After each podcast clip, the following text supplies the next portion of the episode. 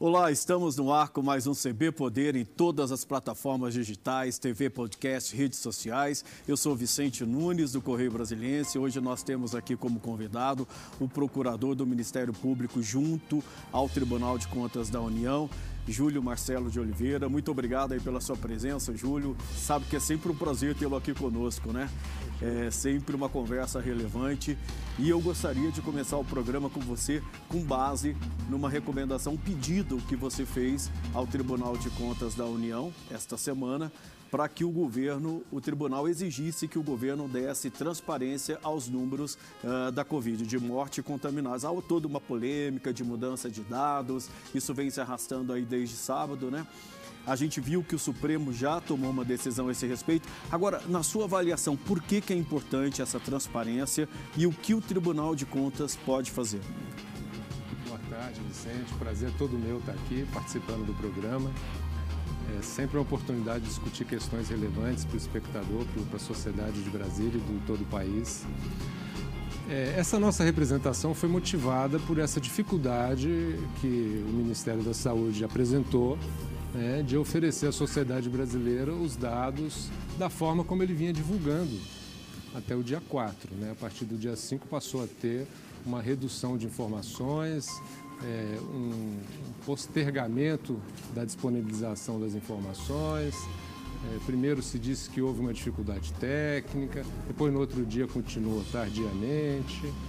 É, houve declaração do presidente é, de que tal jornal não ia mais poder falar daqueles dados né, no seu horário diário.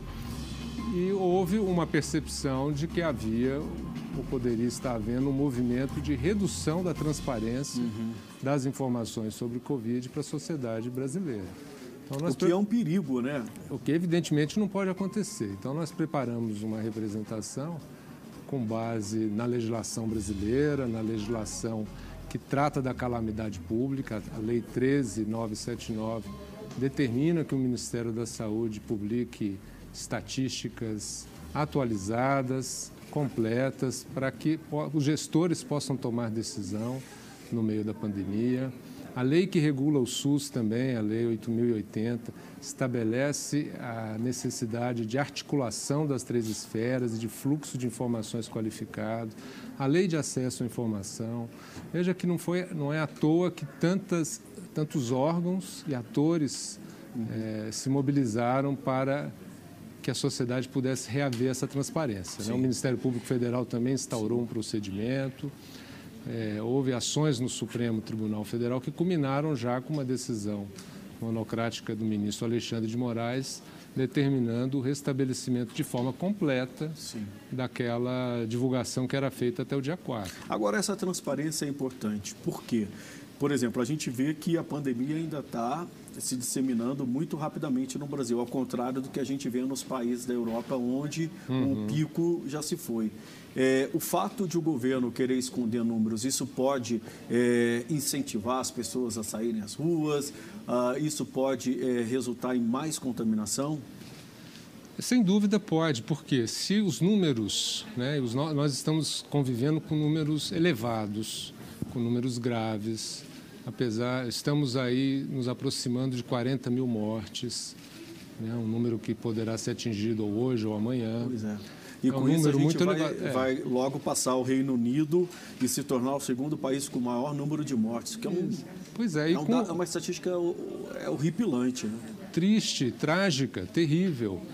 E com risco de passarmos os Estados Unidos, uhum. uma projeção de algumas semanas, que foi feito inclusive pelo modelo matemático adotado na Casa Branca. Uhum. Então, é importante que a sociedade brasileira tenha noção da gravidade do momento para não minimizar o risco.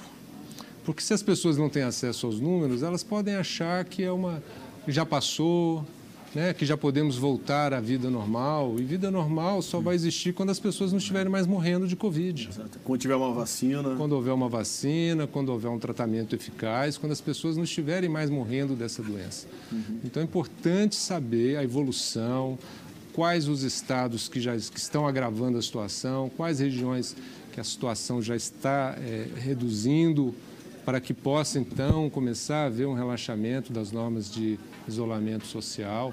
Tudo indica que nós estamos entrando numa fase de relaxamento desse isolamento, uhum. quando a doença ainda nem atingiu o pico. Sim. É verdade. É. A gente, inclusive, viu hoje o governador de São Paulo, um pouco antes da gente começar o programa, anunciando aí uma nova quarentena de 15 dias, começando hoje, amanhã, desculpa. É, por quê? Porque o, a doença se espalhou muito pelo interior de São Paulo. Vai ser uma quarentena diferenciada, mas vai ter aperto em várias regiões de São Paulo. Ou pois é. seja, é. talvez tenha havido precipitação na abertura da economia, né? Sim, há uma pressão muito grande dos atores econômicos, eles querem voltar às atividades e é compreensível que haja essa pressão. Mas cabe ao gestor tomar as decisões difíceis, é. priorizando aqueles valores que são mais importantes. E não há dúvida que a vida é mais importante Sim. do que a economia nesse momento. Agora, a gente viu também que, por exemplo, tem uma, uma guerra aí de informações entre o governo federal, governadores e prefeitos. Né? Inclusive, o próprio presidente da República vive é, pedindo o relaxamento total, a volta à normalidade, quando a gente sabe que esse ainda não é o momento. Né? Inclusive, hoje pela manhã, uma apoiadora do presidente cobrou dele uh, um posicionamento sobre as mais de 38 mil mortes uh, pelo coronavírus. E ele, muito irritado, disse que ela estava falando abobrinhas e mandou ela se retirar do Palácio do Planalto. Isso só eh, não só complica a situação? Sem dúvida, porque parece que há, em vez de haver uma concertação entre o Ministério da Saúde né, do governo federal, os estados e os municípios atuando de forma coordenada, que esse é o papel do Ministério da Saúde, uhum. coordenar as ações junto com, com, estados e municípios dentro do SUS, há um conflito, né? há um jogo de empurra de responsabilidades, como se as 38 mil mortes fosse culpa dos governadores, uhum. como se o fato do Supremo ter dado poder aos governadores para fazer isolamento social tivesse causando mortes quando na verdade esse isolamento está salvando vidas. Uhum, né? Se tivesse tido mais isolamento, o número de mortes era menor. Se houver menos isolamento, o número de mortes vai ser maior. Uhum. Então, é, culpar os governadores pelas mortes uhum. é algo que não tem a menor lógica, não encontra amparo na realidade. Procurador, o senhor falou aí da importância do Ministério eh, da Saúde coordenar todo esse trabalho de informação e de ações. É, a gente vê o Ministério da Saúde sem um titular há quase um mês. Né? Uhum. E ontem a gente viu não só o ministro interino falando uh, na, na reunião ministerial, como no, ao Congresso. Né? E a gente percebe-se que o, a, as posições do ministro elas estão um pouco fora da realidade. Né? Inclusive, ele diz que atribui a, a, ação do vírus, do coronavírus no norte e no nordeste, ao frio do hemisfério norte. É. Olha, eu, eu, eu, escutei a fala do, do, ministro da Saúde, ele interino, né? Ele disse que essa dificuldade dos dados foi por conta da elaboração de uma nova plataforma é uma justificativa, a meu ver, não aceitável, porque quando você está estabelecendo, criando uma nova plataforma, você mantém a anterior funcionando. Sim. Até que a nova esteja completamente pronta, testada, com segurança para ser posta no ar. Né? Então, a, meu ver, pareceu mais uma tentativa de dizer que está tudo normal e que não houve problema nenhum, quando na verdade houve problema e que é, houve uma, um restabelecimento da divulgação plena a partir dessa decisão do Supremo Tribunal Federal. Eu acho que ele se expressou mal ali naquela questão de norte nordeste com o hemisfério norte. Acho que ele quis fazer uma analogia de, de comportamento da curva com o calendário. É, que ele quis mostrar que lá no norte e no nordeste a, a curva está mais avançada e, e, vai começar a reduzir, ele espera, uhum. é, nos próximos dias. É, temos que confirmar com os dados. Os dados é que vão guiar. Mas acabou essa... virando meme, né, na virou, internet. Virou um meme, né? O pessoal mostrando neve na região pois nordeste. é, o que é muito ruim, né? Para um momento tão sério como esse. É, eu acho que a, a, se a fala não foi clara, também não. Eu, eu entendi a fala, eu acho que também o meme não, não, não contribui para esclarecer a população, não. Eu acho que o ministro errou é, na maneira de se expressar. Como diz o Nizanguanais, eu vi uma entrevista dele recente, que ele diz comunicação não é o que você diz, uhum. é o que as pessoas ouvem. Né? Então, se a sociedade entendeu assim, é porque ele, infelizmente, se expressou mal. Mas eu entendi a intenção dele, não, não acho que esse é um ponto assim é, que a gente deveria bater na, na, tecla de crítica, não, porque acho que a intenção dele ali não foi é, fazer essa comparação que seria tola, né, uhum. da região norte com, com, o hemisfério norte. Agora, o senhor tem é, cobrado muita transparência dos gastos com a pandemia, né, sobretudo de estados e municípios. É. Como é que o senhor está vendo hoje? É, essa transparência, ela é hoje é, consistente ou não? E, e, já havia problemas antes do, é. do, da, da pandemia? Esse ponto que você toca é fundamental né, para a gestão da saúde no país, não só na pandemia, mas também antes e depois da pandemia. A gente precisa aprimorar muito a transparência dos gastos de saúde. Não é só as estatísticas do Covid, que foi objeto específico dessa representação, mas um tema muito maior é o volume de gastos da saúde que a população brasileira não tem acesso é, por portais que permitam comparabilidade de custos. Uhum. 75% do dinheiro que a União gasta na saúde, esse ano ela vai gastar 150 bilhões aproximadamente, 75% desse valor é repassado aos estados e aos uhum. municípios. São eles que gastam, que lá, gastam lá na rede uhum. estadual e municipal de saúde. Uhum. E isso é feito de maneira fragmentada, não existe um portal nacional, não existe um site, um espaço em que você possa saber como foi gasto esse dinheiro federal em São Paulo, em Minas, ou no Pará, ou no Rio Grande do Sul, uhum. em Uberaba, em Petrolina, em Manaus. Como que os prefeitos estão gastando e como que os governadores estão gastando. Ah, mas lá não tem site? Tem, mas cada um faz o seu. A gente precisa ter uma plataforma uniforme como a União Federal tem o Comprasnet para suas compras e ali ele registra as uhum. compras, eu, eu, consigo saber uhum. né, por quanto que se comprou uma cadeira, uma caneta, Sim. consultando o Comprasnet. Eu preciso que esses dados gastos feitos com dinheiro federal também tenham essa sejam numa plataforma assim, hum. mantida pelo governo federal com acesso para toda a sociedade. Entendi. Porque a corrupção vai atrás de onde tem ah, dinheiro. Sim. E o orçamento da saúde é o maior orçamento do país. Hum. Então, se a gente não tomar essas. E nada previne mais corrupção do que transparência. Hoje, por exemplo, a gente viu aí uma ação da Polícia Federal no estado do Pará, inclusive com um bloqueio a pedido do Superior Tribunal de Justiça do, de 25 milhões do governador Helder Barbalho. A gente já viu há duas semanas também no Rio de Janeiro uma ação da polícia envolvendo o governador do estado, Wilson Witzel, né, e a mulher dele e outras ações em cidades menores.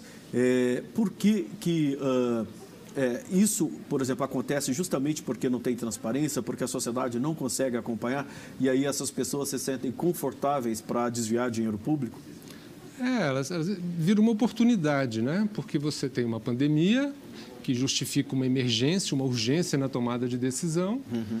Então, está é, tá faltando respirador no mundo, então é como se eu pudesse comprar por é. qualquer preço, por qualquer valor. Sim. Né? E isso, é, empresários que nunca atuaram no ramo da saúde foram os escolhidos para vender respiradores. Essa é uma, é uma escolha pública, política. E sem qualquer licitação, né, procurador? Sem, a, a, tudo bem, a legislação autorizou fazer sem licitação, uhum. dada a velocidade com que você tinha que comprar os respiradores. Uhum. Em vez de procurar empresas idôneas que vendem respiradores, foram uhum. atrás de empresas picaretas, né? loja de vinho, loja de não sei o quê, é, loja de brinquedos lá no, no, no sul para vender para um governador do Nordeste. Uhum. Quer dizer, são situações inaceitáveis e injustificáveis. Né? Uhum. Mesmo é, é, no âmbito de, uma, de um ambiente em que você tem que tomar decisões rápidas, você não pode tomar decisões absurdas, né, irresponsáveis. O senhor acha que, por exemplo, que os tribunais de contas estaduais eles estão cumprindo o papel é,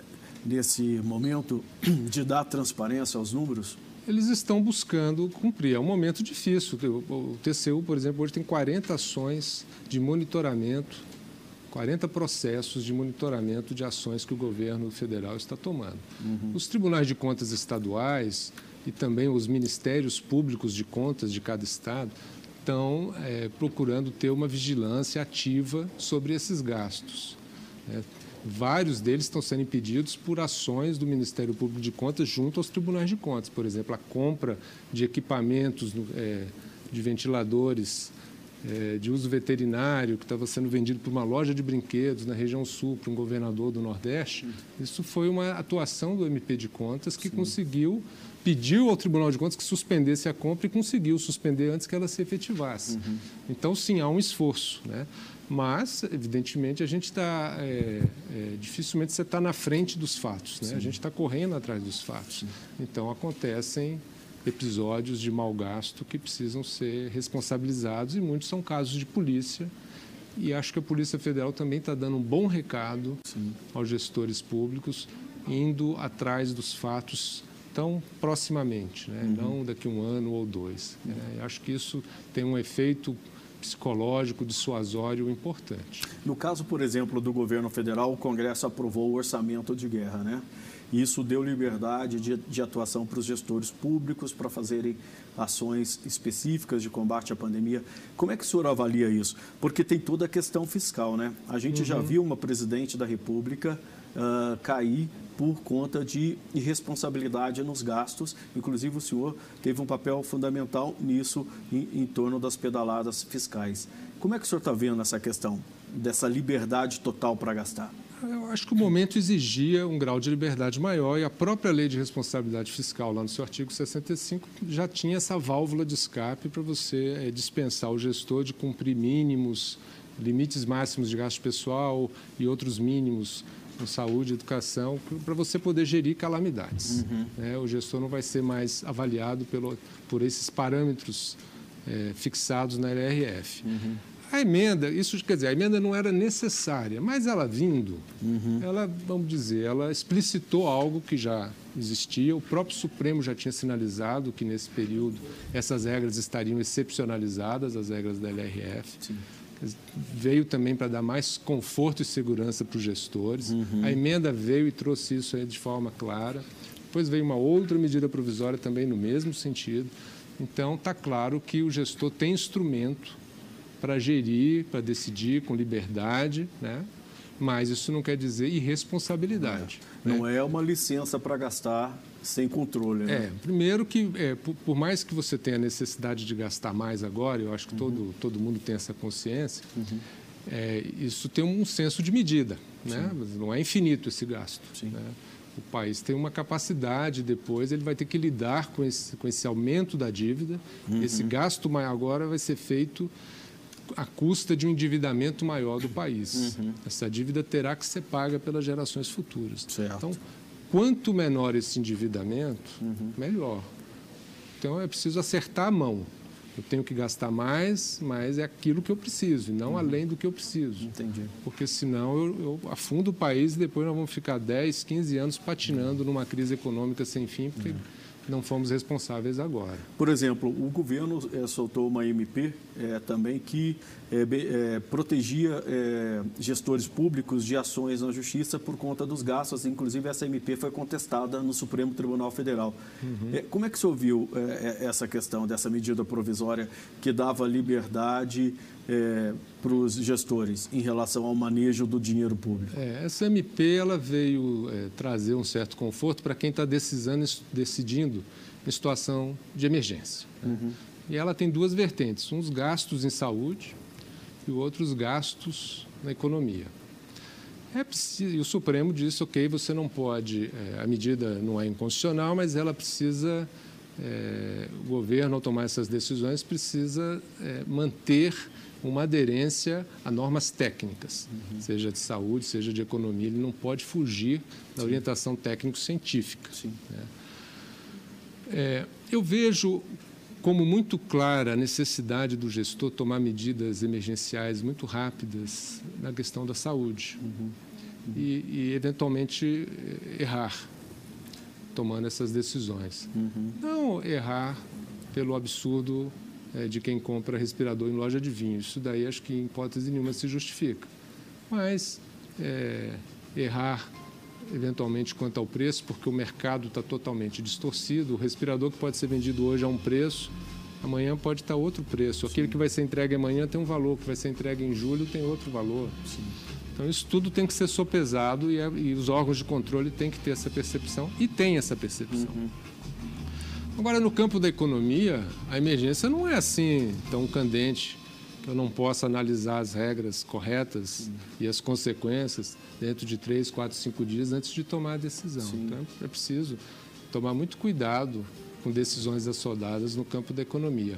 Por exemplo, um exemplo concreto, a emenda veio e autorizou o Banco Central a comprar títulos diretamente de empresas. Uhum. Uhum. Ora, você tem uma empresa em dificuldade, talvez pré-falimentar, e aí nós vamos comprar o Banco Central vai socorrer comprando debêntures dessa empresa? Sem ter análise técnica, né? Com ana... Que análise de risco? Que análise de crédito? Não é expertise do Banco Central fazer esse tipo de análise, uhum. né? é dos bancos comerciais. Uhum. Então, é, a gente pode ter problemas aí nesse Sim, campo. com certeza. É. Procurador, eu vou pedir licença um minutinho, a gente vai chamar o break aqui, mas o CB Poder volta já já. Fique aí. Tava meio...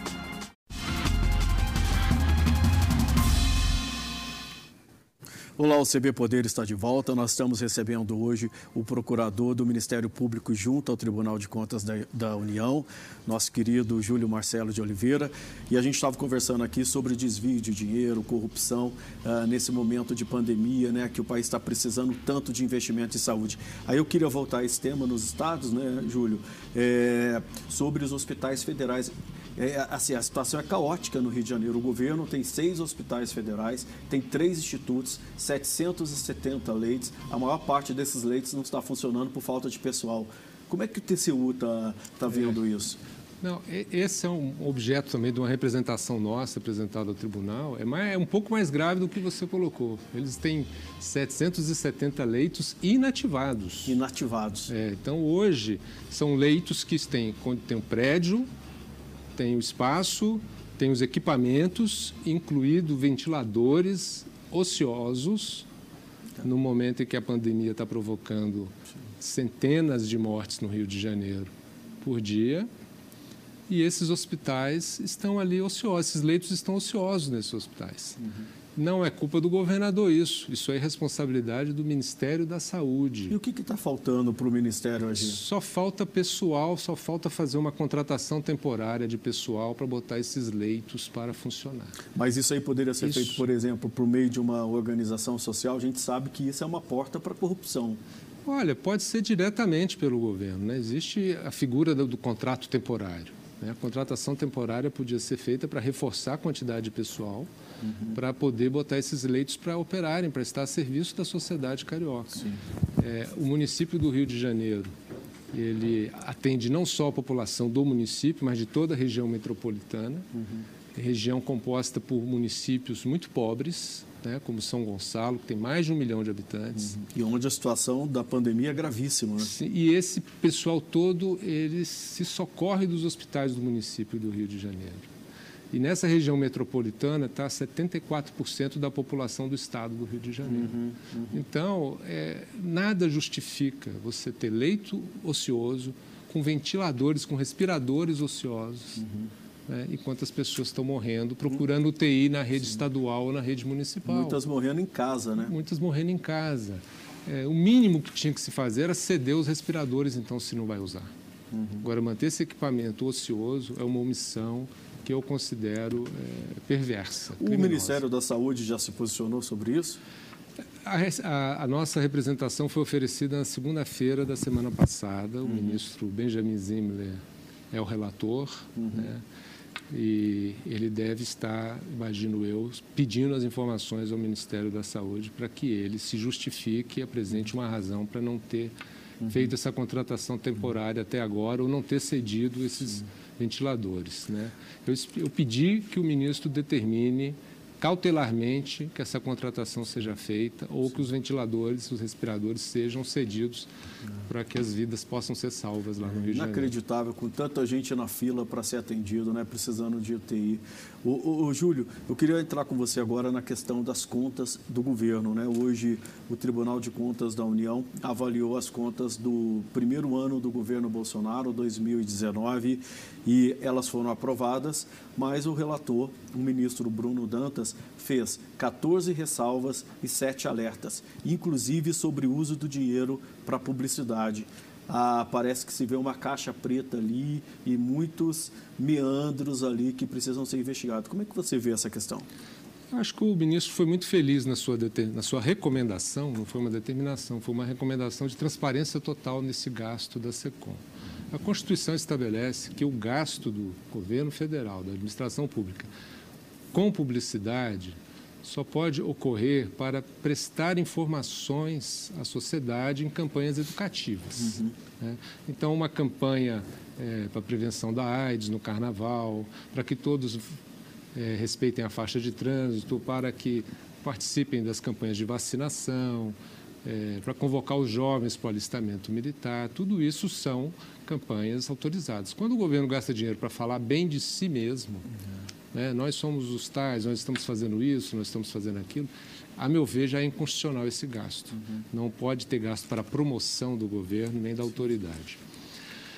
É, mas, para além dessa questão, o que o ministro é, recomenda é que se crie um site em que todo o gasto público com publicidade, com comunicação, esteja discriminado até o nível de recebedor final do recurso. Uhum. Então, quanto se gastou com a TV A, com a TV B, com o site A, com o site B, com o blog A, com o blog B, uhum. né, para que haja transparência e possibilidade de controle social, né, para que seja assegurado o quê? A impessoalidade, Sim. a moralidade nesse gasto, para que não se permita, como eu disse aqui, a, a, a transparência é sempre o maior indutor de comportamento correto na administração, é a maior prevenção contra a corrupção, é a maior prevenção contra a manipulação, Sim. contra a perseguição de inimigos ou favorecimento dos amigos. A gente viu até agora é, uma operação da, da polícia, a mando do, Ministério, da, do Supremo,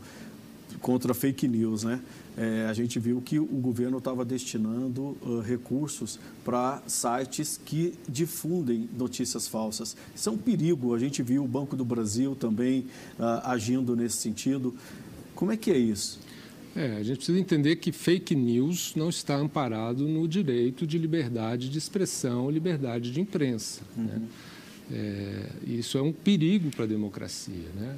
O direito da liberdade de imprensa, liberdade de expressão, não vai a ponto de admitir nenhum discurso de ódio, nenhum discurso que pede o fim da própria liberdade de expressão, uhum. né, que pede o fim da democracia, que assegura esse direito. Intervenção militar. Intervenção. Então, é, e aí se constroem, por meio das fake news, narrativas né, que imputam a atores importantes, órgãos, instituições, pessoas, é, condutas que são mentirosas. Uhum. Né? Então, nenhum órgão de imprensa, em nome da liberdade de imprensa, está autorizado a publicar mentiras. Uhum. Né?